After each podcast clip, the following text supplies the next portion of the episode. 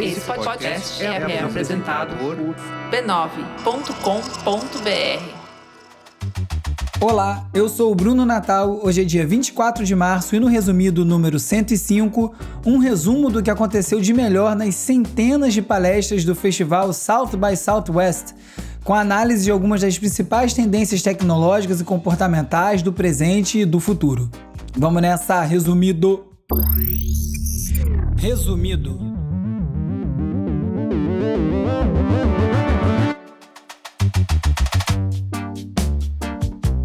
Olá, resumista! Esse é o Resumido, um podcast sobre cultura digital e o impacto da tecnologia em todos os aspectos das nossas vidas. Depois de ter sido cancelado no ano passado, devido à pandemia, às vésperas de acontecer, semana passada aconteceu o South by Southwest em versão 100% digital.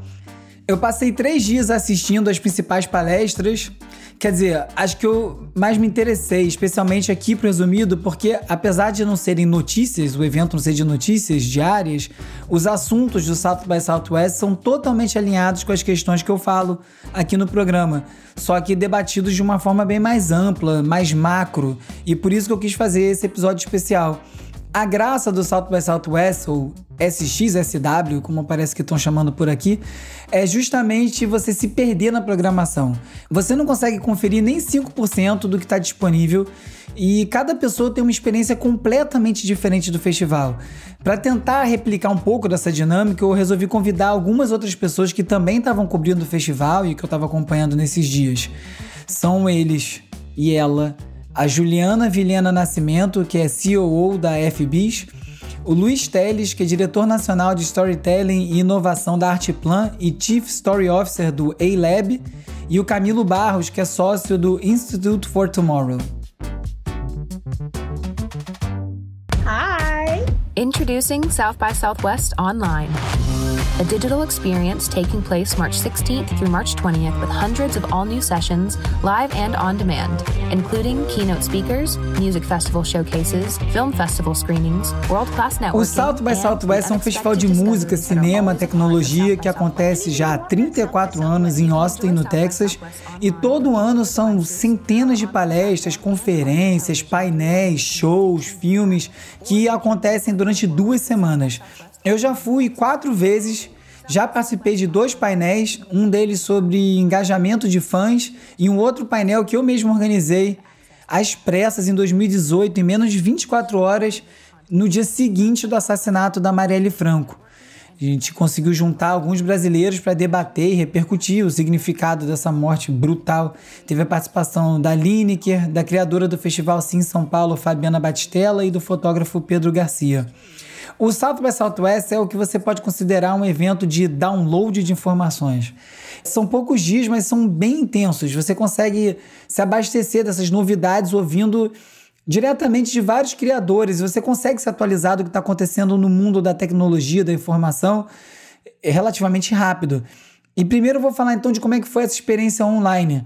Eu já fui em edições seguidas do South by Southwest, mas eu acho que acaba sendo sempre mais proveitoso você ir a cada dois anos, se for possível, porque dá tempo de mudar um pouco mais de assunto. E essa jornada de cada edição acaba sendo guiada também pelo seu interesse naquele momento.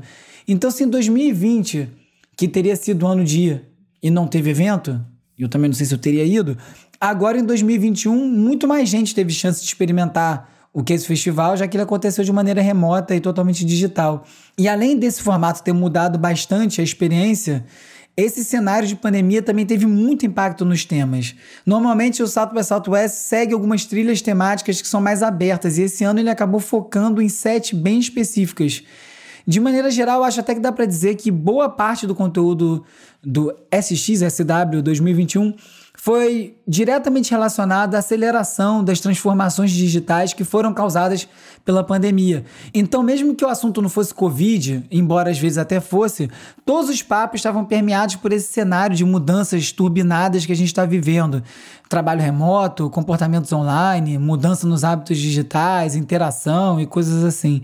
Então, os temas propostos esse ano foram uma nova urgência falando de crise climática, injustiça racial, pobreza, nacionalismo, resiliência cultural, que abordou os impactos dessas transformações nas artes, o renascimento dos negócios, sobre como a economia global está sendo forçada a se reconstruir, transformando o cenário do entretenimento, também sobre as mudanças impostas e como isso vai afetar o futuro do entretenimento, conexão na desconexão, que focou no aspecto humano e comportamental do impacto da pandemia e quais os desdobramentos que isso pode ter na humanidade, e um futuro inexplorado, que foi olhando para um futuro mais distante, analisando as questões como biohacking, viagens espaciais, física quântica e quais as ideias que vão inspirar a próxima geração de inovadores. Mas eu não miguei por esses temas para escolher o que eu ia assistir, eu fui escolhendo mais pelos temas das palestras, os assuntos, por quem estava falando, representante de qual empresa que fazia parte da mesa. Eu normalmente me guio no South by assim. E essa foi a maior diferença negativa para mim em relação ao festival presencial.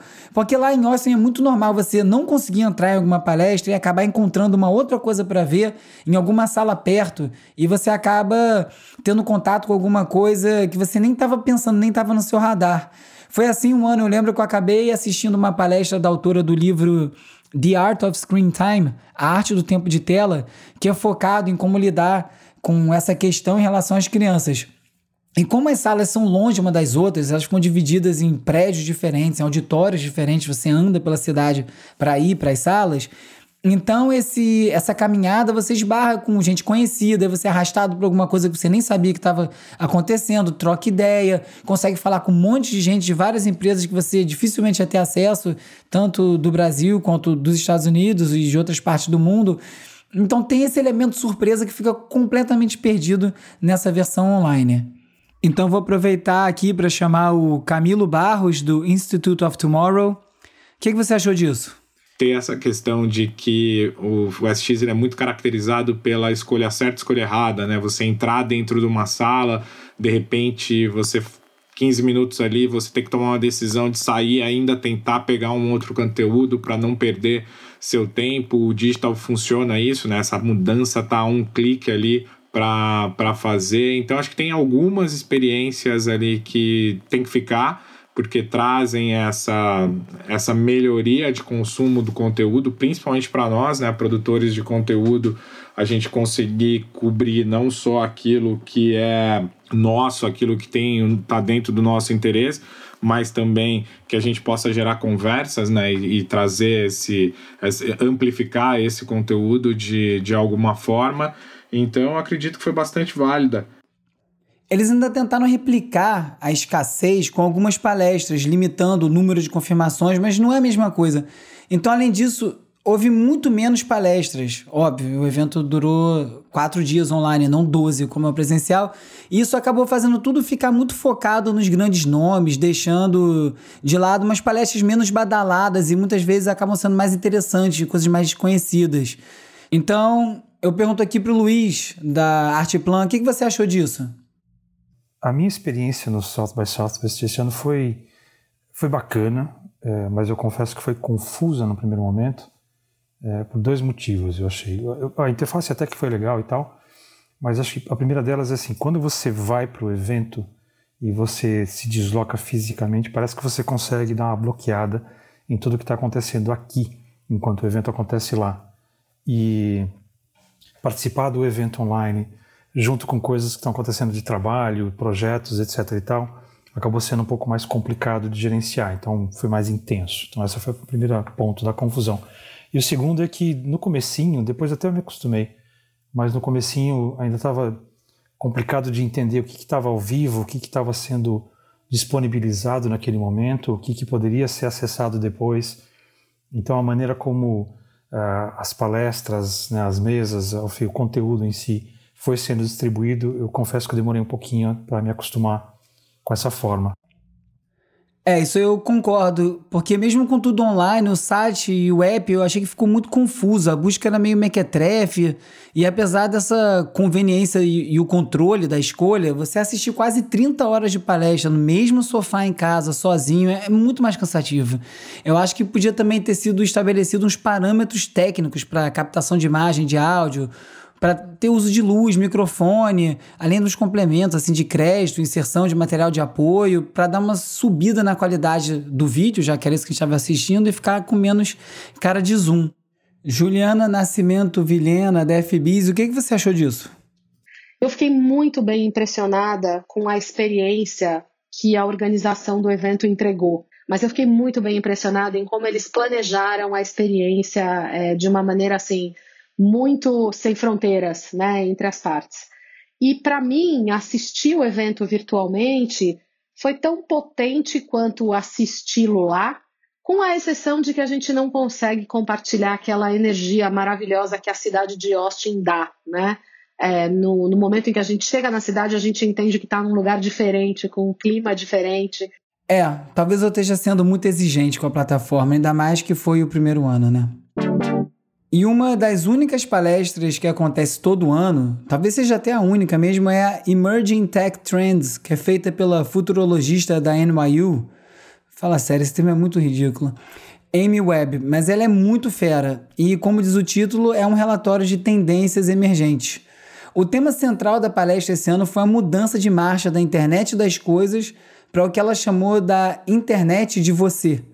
Ou seja, sobre como a gente vai estar conectado às coisas como patentes que já foram registradas pelas Big Tech para Smart Glass, fones biométricos, pulseiras para traquear movimento, tecnologias para monitorar o sono, cobertor que ajusta a temperatura ao longo da noite, até implantes com chips cerebrais, incluindo aí no papo os perigos de você ter, por exemplo, um marcar-passo e ser hackeado quando tudo isso estiver online. E como forma da gente se proteger desses riscos, a Amy falou sobre redes autocontidas nos nossos corpos para poder proteger desses ataques. Além desses conceitos já meio manjados de realidade virtual e realidade aumentada, que ajuda a mesclar o ambiente digital com o ambiente do mundo físico, a Amy falou também sobre a realidade diminuída, que vai ser quando vai ser possível você editar a realidade ao seu entorno. Você vai poder eliminar som, vai poder até eliminar pessoas que estejam que você não queira ver. Será que esse aí vai ser o último passo para a gente viver de vez numa bolha? E ela ainda falou sobre as tecnologias de sintetização, que a gente já está vendo nos deepfakes, né, nos de imagem, no de áudio. Inclusive a Microsoft já está patenteando a tecnologia para recriar alguém a partir dos vestígios digitais que são deixados online. Essas coisas dão até medo. No episódio passado, na entrevista com o cientista Marcelo Glazer, aqui no resumido, publiquei a íntegra no, do papo no YouTube, ele falou sobre como tudo que a gente sente, na verdade, são meros impulsos elétricos nos nossos cérebros. Então imagina quando for possível simular qualquer sensação sem diferença para coisa real. Acho que por isso tudo que o apelo da Amy é para que a humanidade se conscientize do poder das inovações todas e que o papel e o potencial positivo dessas revoluções consiga prevalecer. Eu separei aqui em alguns assuntos o que eu acabei assistindo, diferente do, dos temas propostos pelo evento. Eu criei aqui uns outros, porque eu fui separando o conteúdo assim. E um deles foi biotech e um painel que eu assisti chamado Gene Editing: The Biotech Revolution of Our Times. É, edição de genes, a revolução biotecnológica do nosso tempo. Foi uma conversa, uma entrevista com Walter Isaacson, que é autor das biografias do Einstein, do Steve Jobs, e que no livro novo dele, The Code Breaker, Jennifer Doudna, Gene Editing and the Future of the Human Race. É um livro sobre a vencedora do Prêmio Nobel de Química, ela ganhou esse prêmio junto com a Emmanuelle Charpentier e ela é uma das criadoras da técnica de edição genética conhecida como CRISPR.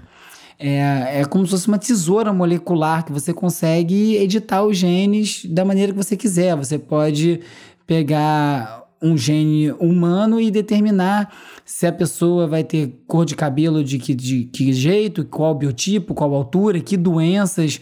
É uma coisa bem, bem avançada e bem perigosa até pelas pelas possibilidades que isso abre.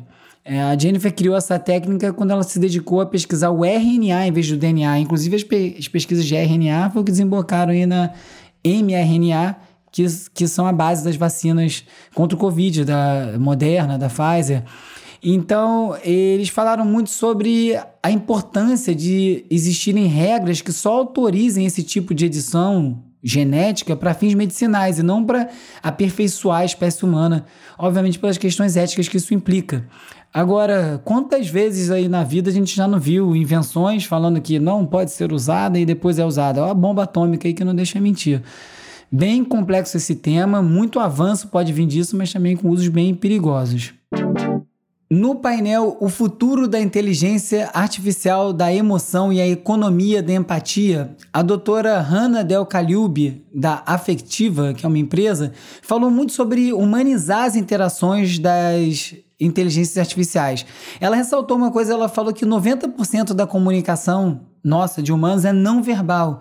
É através de gesto, de expressão, aí tem o tom, a velocidade da fala, e que isso tudo implica e que a inteligência artificial não consegue ainda alcançar nessa percepção de uma interação mais humanizada.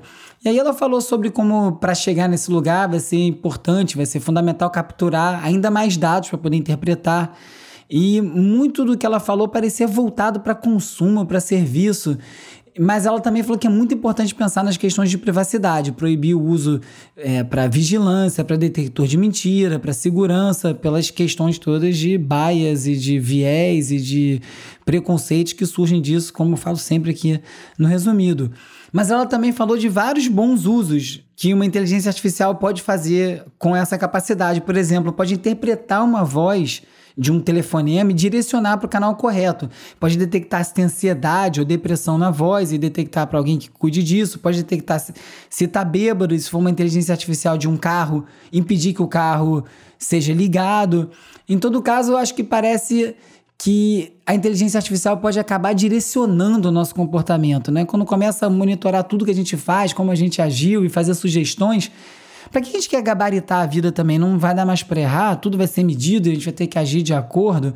Ela até falou uma coisa sobre como esse tipo de tecnologia pode ser usada, por exemplo, para ler a reação da plateia remota, como era o caso da palestra dela, e dar alerta para o palestrante, dizer como aquilo está indo. E eu acho que isso ia ser uma interação bem falsa, porque o que essa inteligência artificial faria é procurar a média das reações. E é exatamente esse o problema dos algoritmos, né? Tentar encontrar uma média e perder essa individualidade. Na palestra do designer Bruce Mal, fundador da Massive Change Network, chamada Designing for the Cluster, ele deu uma visão bem positiva do mundo, assim, falou sobre empatia com a vida, não só com a vida humana, mas com a vida inteira no planeta como uma chave para o futuro.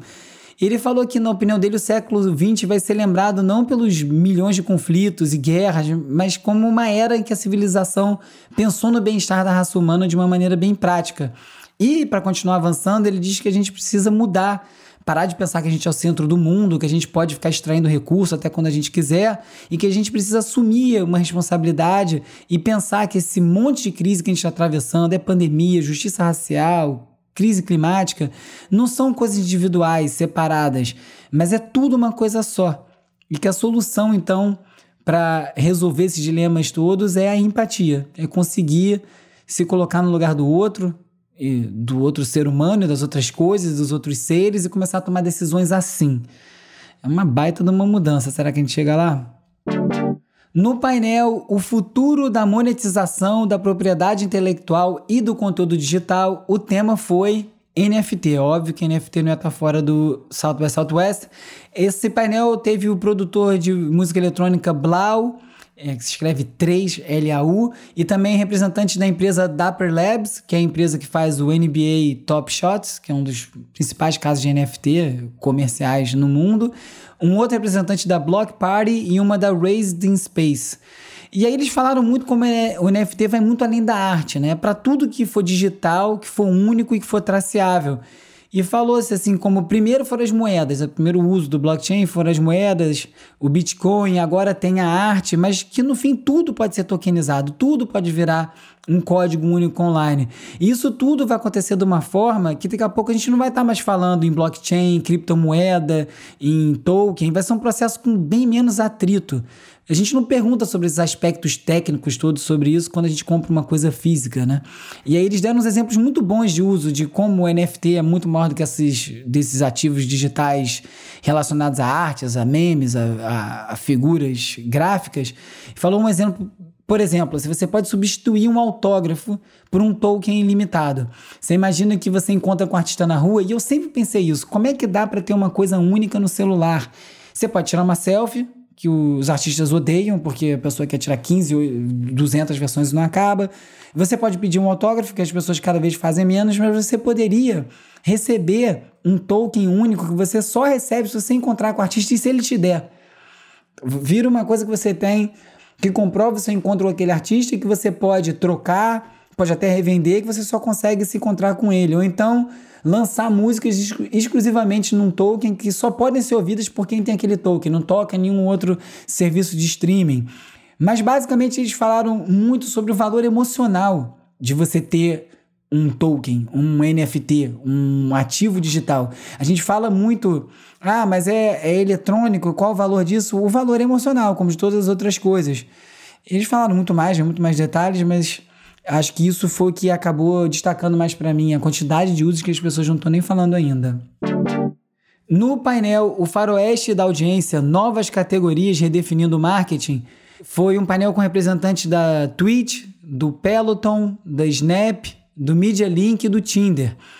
Uma coisa muito legal que o cara do Tinder falou foi sobre como a pandemia fizeram as pessoas passarem a usar o Tinder para conhecer pessoa, não para azarar, mas para fazer amizade. Isso tem muito a ver com a cultura do date nos Estados Unidos, né? Nos Estados Unidos é muito normal você sair com alguém para conhecer. Você não conhece, você marca um encontro. Aqui no Brasil parece que já está implícito que é um, que é um encontro que vai terminar em, em beijo na boca, pelo menos. E, e lá nos Estados Unidos não é bem assim. Você sai para conhecer. Às vezes sai várias vezes até acontecer alguma coisa. E como o Tinder começou a ser usado para isso, e que as plataformas precisam ficar muito atentas nesse desejo de participação dos usuários e valorizar muito as comunidades que são formadas ali dentro. Né? Os representantes do, do Twitch, do Snap, do Peloton falaram todos a mesma coisa. Por exemplo, quem diria que o Peloton ia pegar uma comunidade de fazer bicicleta ergométrica em casa? Com tudo medido, virou várias celebridades usando. Durante a pandemia, muita gente fez exercício assim, se conectou com as pessoas assim. E falou então muito desse, desse aspecto de valorizar o ambiente da, da virtual. As pessoas estão usando essas plataformas online para se conhecer e depois seguir relacionamentos online também.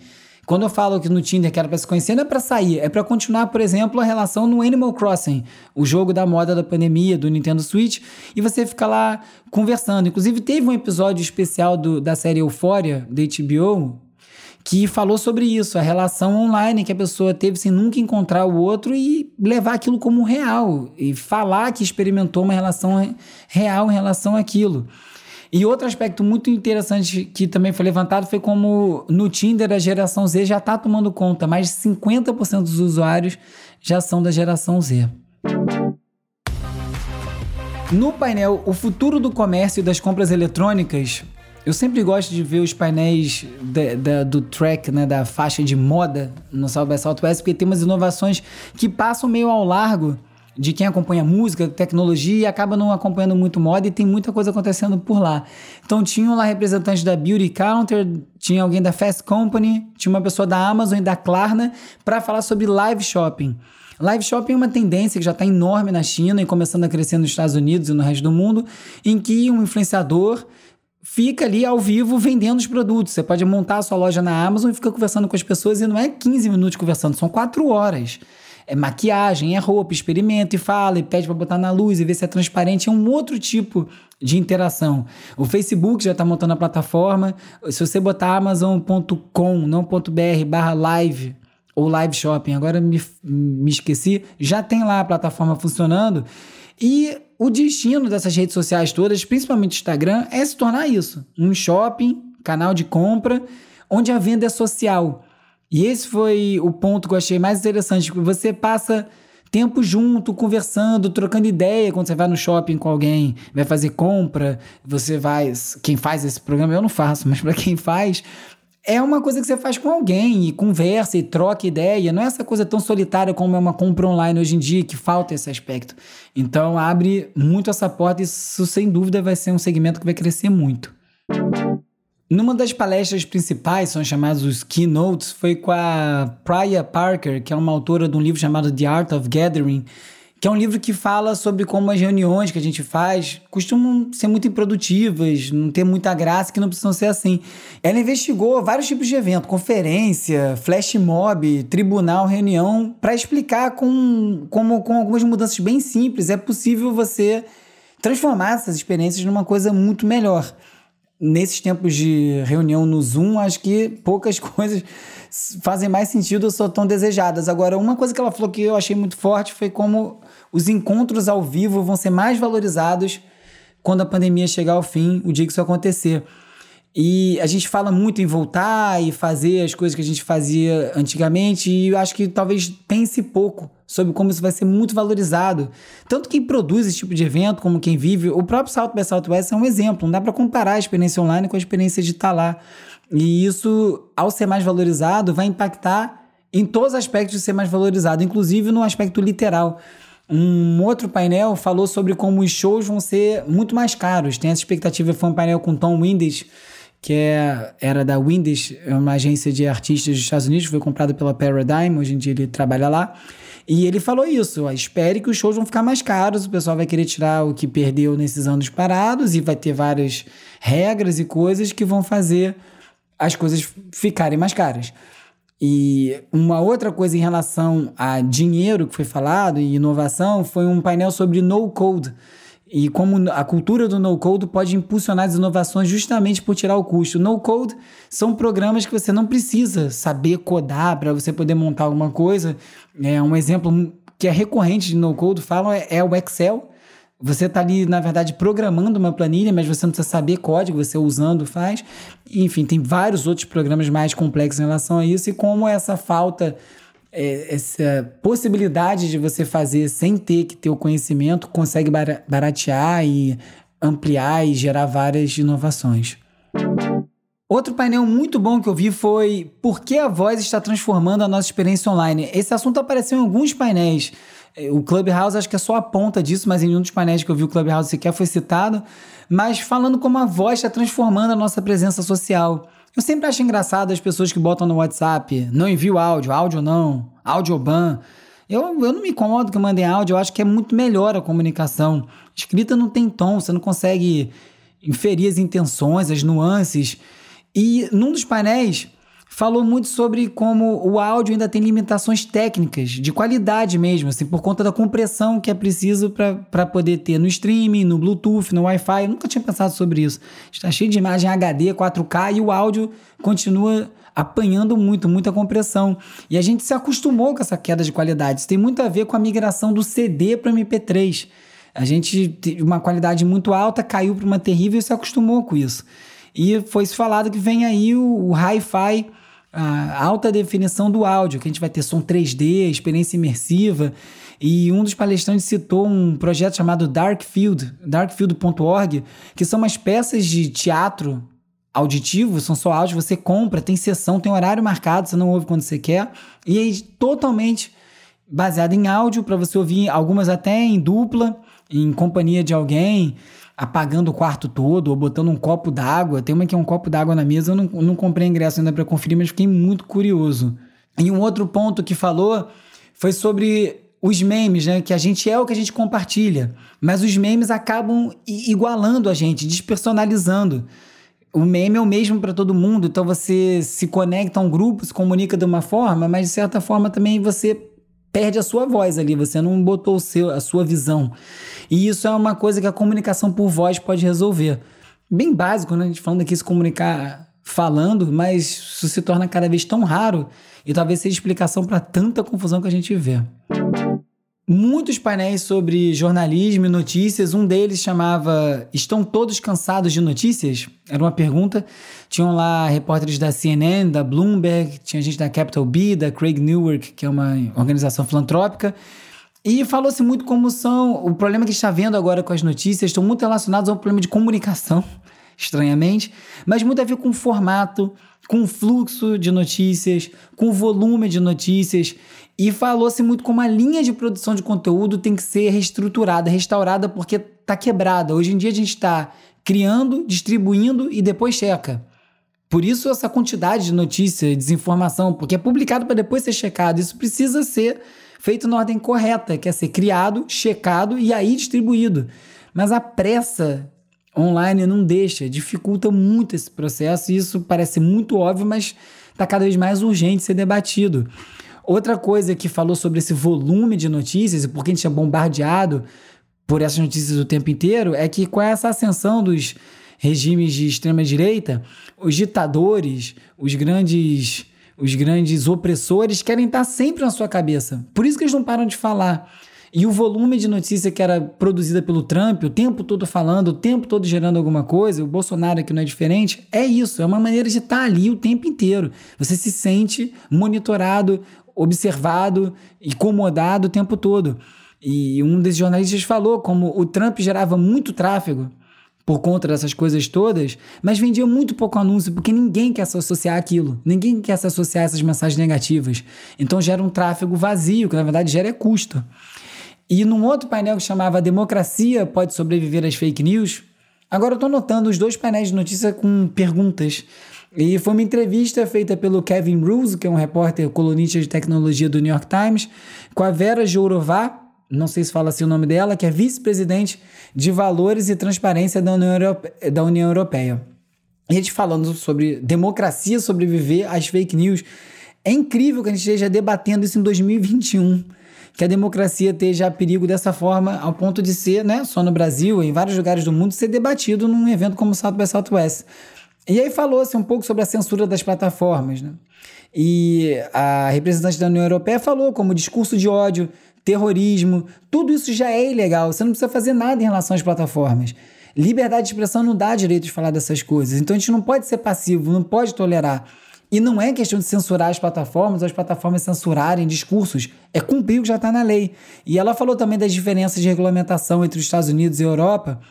E o Kevin acabou perguntando se a GDPR não favorece a lei, de, a lei europeia de dados, não acaba favorecendo as big tech, porque dificulta a competição.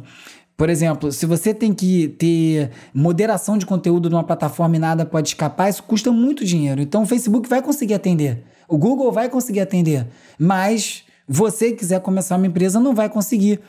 E o que ela falou de mais importante sobre isso é que sem regra estabelecidas, regras universais, a gente fica dependendo das regras das plataformas. E se isso não for uma regra geral e global e dos países, não das plataformas, os maus atores vão sempre correr para outra plataforma que tenha regra que atenda o discurso dele, como a gente viu, por exemplo, na ascensão do Parler. E falando do Parler, um outro painel falando sobre os perigos da desplataformização, que é quando alguém é expulso de uma plataforma, como aconteceu com o Trump. Foi um painel com Ben Smith, também do New York Times, com gente do New York City Media Labs, do Electronic Frontier Foundation, ACLU e do Queen's University. E falaram muito sobre o seguinte: foi um painel longo, mas falou muito sobre liberdade de expressão versus amplificação desse discurso. Então, uma coisa é a pessoa poder falar o que ela quiser nas redes sociais. Pode, não pode? Bom, como eu disse ali, tem os limites que já estão estabelecidos. Mas falar coisa que você não gosta, meio absurda, que desagrada, que a Terra é plana, talvez possa, mas o problema é as plataformas amplificarem esse discurso. Então as plataformas não precisam atropelar o, a liberdade de expressão. Deixa falar. Mas como é que você faz para não amplificar? Isso está na mão deles. E mesmo que a gente combata esse, esse, tipo de discurso, também é muito importante ficar atento para não acabar amplificando nós mesmos, os jornalistas, os críticos, como aconteceu no início do Estado Islâmico, quando todo mundo, para criticar aquela comunicação que era muito pulverizada nas redes, acabava dando mais audiência para aquilo, botando em outras plataformas, em outros sites, e aquilo fazendo chegar em mais gente. Ou então pessoas que. Isso agora recentemente, no final do, do termo do Trump, em que as pessoas estavam dando print das coisas que aconteciam no Parler, que é para onde todo mundo correu, e postando no Twitter, ou seja, dando a audiência do Twitter inteira para aquela rede que tinha sido desplataformizada no Twitter. Então tem uma coisa comportamental de como a gente age em relação a isso tudo que é muito importante. Eu pedi então para os meus convidados darem os destaques deles desse South by Southwest. Camilo, qual foi o seu? Eu acho que tem uma característica do, do SX que é a capacidade que o SX tem da gente se impactar por algo que a gente não espera, né? Eu, eu sou uma pessoa que não está dentro do universo de, de games, mas foi bastante interessante acompanhar é, algumas talks sobretudo também no último dia ali, a do Just, falando de dados, trazendo para o nosso dia a dia ali é, dados bastante relevantes sobre a indústria de games. Então, hum, para pessoas como eu ali que não estão tão é, imersos no, no, universo dos games, entender a capacidade do negócio e a forma tão clara, tão didática que ele trouxe através dos dados, entender ali, isso foi bastante interessante. E para você, Luiz? E nesse sentido, acho que o que eu vi com muita frequência, com muita consistência em várias das conversas sobre produção de conteúdo hoje, independente das ferramentas que a gente use, primeiro que continua sendo muito importante fazer isso, mas fazer isso com autenticidade. Então acho que a, a grande é, lição, uma grande palavra que eu destacaria nas coisas que eu vi ao longo desse processo e desses dias todos foi e que estava presente em várias das conversas foi autenticidade. O que quer que seja que a gente vá fazer do ponto de vista de conteúdo, seja para marca, seja para as histórias, seja para a gente mesmo, seja com objetivos múltiplos, essa palavra, é, fazer isso com autenticidade, para mim acho que é a coisa mais importante para se pensar das coisas que eu ouvi uh, nessa edição né, do evento. Juliana, qual foi o seu grande destaque do South by Southwest 2021? Palestra que talvez tenha me tocado de uma maneira diferente é, foi um painel com quatro mulheres designers, cujo título era Don't Just Make Do, Make It Better for Women, que basicamente quer dizer não faz só funcionar, faz ser legal para mulheres. E me tocou porque eu as vi explorando através do design algumas questões que são questões muito importantes para o universo feminino, né? É, eu estou falando de coisas tão, às vezes, tão simples, mas ao mesmo tempo tão é, geradoras de, de ansiedade e angústia quanto um exame ginecológico ou um exame de mamografia, né? É, uma das designers está tá revisitando a experiência do exame ginecológico. E eu achei isso uma coisa sensacional, porque são coisas que muito pouca gente né, é, para para pensar, apesar de muito, muito, muita gente ser impactado por isso. É, então foi um painel que, que ficou muito nesse espectro um, da saúde, do design modificando a saúde e muito a saúde no que diz respeito à sexualidade das pessoas. É, eu achei muito interessante ver o que essas mulheres estão fazendo. Como eu falei no início do programa, cada pessoa tem uma experiência completamente diferente. Não vi alguma das, das palestras que eles mencionaram aqui agora. E sobre a visão de futuro, o que, que você achou que ficou de mais relevante, Camilo? Cara, a principal lição que a gente pode tirar desse, desse evento, né? Acho que uma é a forma de consumir é, conteúdo. É, a gente precisa se, adap se adaptar a isso, a gente precisa estar atento é, acho que tem muita coisa que vai ficar depois, da, depois que a gente passar dessa maluquice que a gente está vivendo.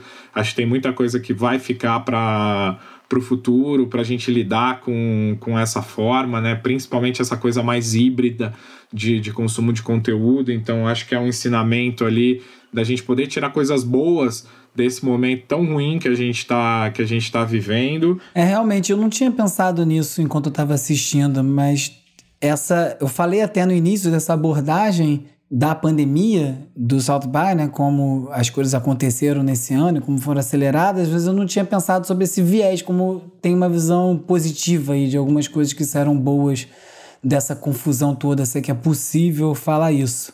Luiz, qual foi para você a visão do futuro deixada pelo South by 2021? E uma outra coisa que eu achei muito bacana, com a qual eu me identifiquei muito, foi na conversa do Yuval Harari, ele falou que a gente vive um momento onde a complexidade é muito grande. Então, algumas dessas pessoas têm, é, digamos, quase que o dever e a missão de transformar essas coisas que são complexas da ciência, da tecnologia, em histórias que as pessoas consigam entender.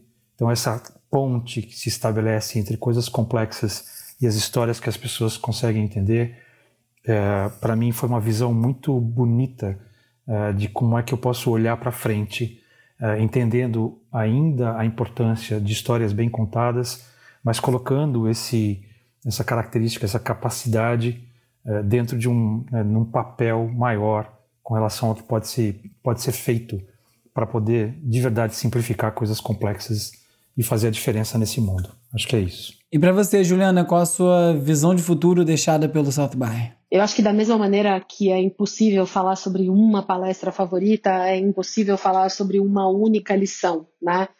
Mas o que eu tenho ouvido no South by, e não é desse ano, já há alguns anos, né, é que a gente tem que encontrar mais equilíbrio entre tecnologia e humanidade, né? Então, a tecnologia está mudando muito o jeito que a gente vive, trabalha, se comunica, se relaciona. Nesse ano, nesse ano pandêmico, né, a gente agora está juntos, mas separados, como falou a Priya Parker no keynote dela. Então, da mesma maneira que a tecnologia vem transformando tantas coisas no mundo, a gente precisa, como humanidade, né, é, encontrar novos lugares de equilíbrio com essas novas maneiras de viver, trabalhar, pensar, compartilhar. Excelentes pontos, excelentes conclusões. Eu poderia dizer que essa é a cobertura do South by Southwest 2021, mas essa é a cobertura que eu fiz. Como eu falei, não é nem 10% do evento. Inclusive, o site vai ficar com algumas das palestras disponíveis até dia 18 de abril. Eu vou tentar ver mais coisa. Hora de relaxar com as dicas de ver, ler e ouvir.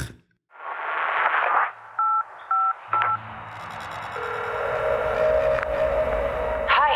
Hi. Uh, I, I was wondering if you could come see me today. See you. Uh, sure. Uh, is everything okay?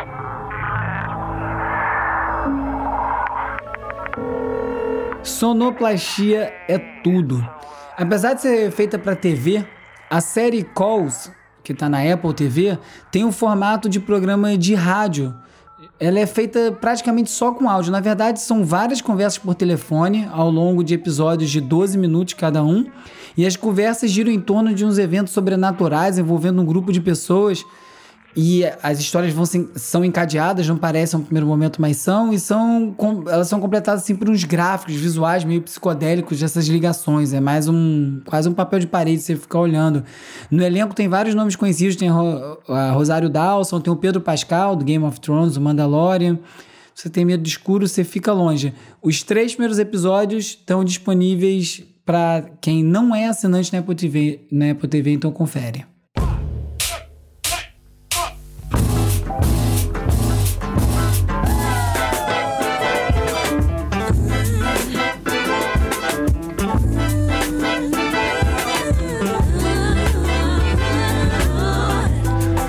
Australiano de soul e R&B que já tocou aqui no Brasil e já foi sampleado pelo Kendrick Lamar, fez uma parceria com Drake, o Hiatus Coyote.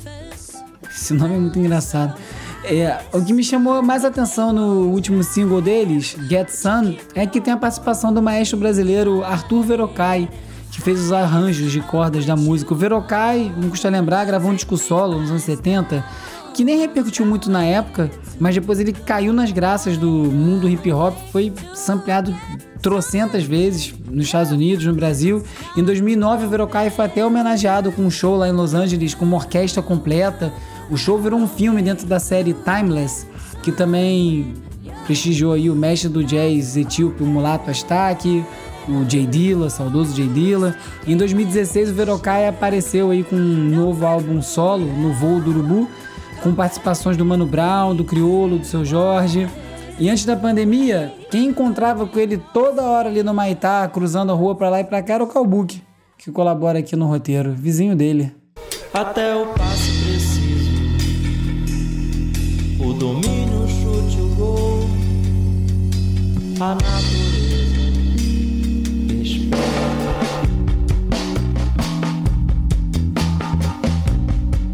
Chegou nas plataformas de streaming O Godot Ano 2000, música do Lucas Santana e Seleção Natural com a participação do Tom Zé. A música não é exatamente uma novidade não, ela faz parte do álbum Three Sessions in the Greenhouse, que o Lucas lançou em 2006, escrevi o release desse disco, um dos meus favoritos dele, charcado de efeito dub, óbvio, aqui pro gosto da casa. E foi está sendo relançado agora para celebrar os 15 anos, numa versão remasterizada pelo Paul, o alemão aí que é o mestre do dub techno, formato digital, vinil, e finalmente vai sair as imagens gravadas nesse estúdio. Foi gravado no AR, um estúdio na Barra que não existe mais, um estúdio bem grande. O disco foi todo gravado ao vivo, todo mundo tocando junto. O grande Luiz Bahia fez as imagens, ficou guardado aí esses 15 anos e finalmente vamos poder ver. Nesse episódio você ficou sabendo como a nova onda tecnológica chamada de internet de você vai deixar a gente completamente conectado com dispositivos fora e dentro do nosso corpo, que a revolução técnica da biologia também está em andamento e em breve vai ser normal editar os nossos genes. Você soube também que o próximo passo das inteligências artificiais é humanizar as interações e que as redes sociais devem se transformar num grande live shopping e também que a voz está transformando nossas experiências online. No campo das notícias, a luta contra a desinformação está diretamente ligada à qualidade das informações verdadeiras e que a gente precisa achar uma forma de equilibrar essa equação. E hoje, enquanto eu gravava esse episódio, as panelas comiam lá fora, a gente teve uma grande vitória do jornalismo. Criticado como deve ser, cobrado como tem que ser e essencial como nunca vai deixar de ser. Viva o jornalismo! Eu sou o Bruno Natal, obrigado pela audiência. Semana que vem tem mais. Resumido. Dividing the sea from the sky and the gray cloth became barren, with thick strokes moving one after another beneath the surface, following each other, pursuing each other perpetually. Resumido.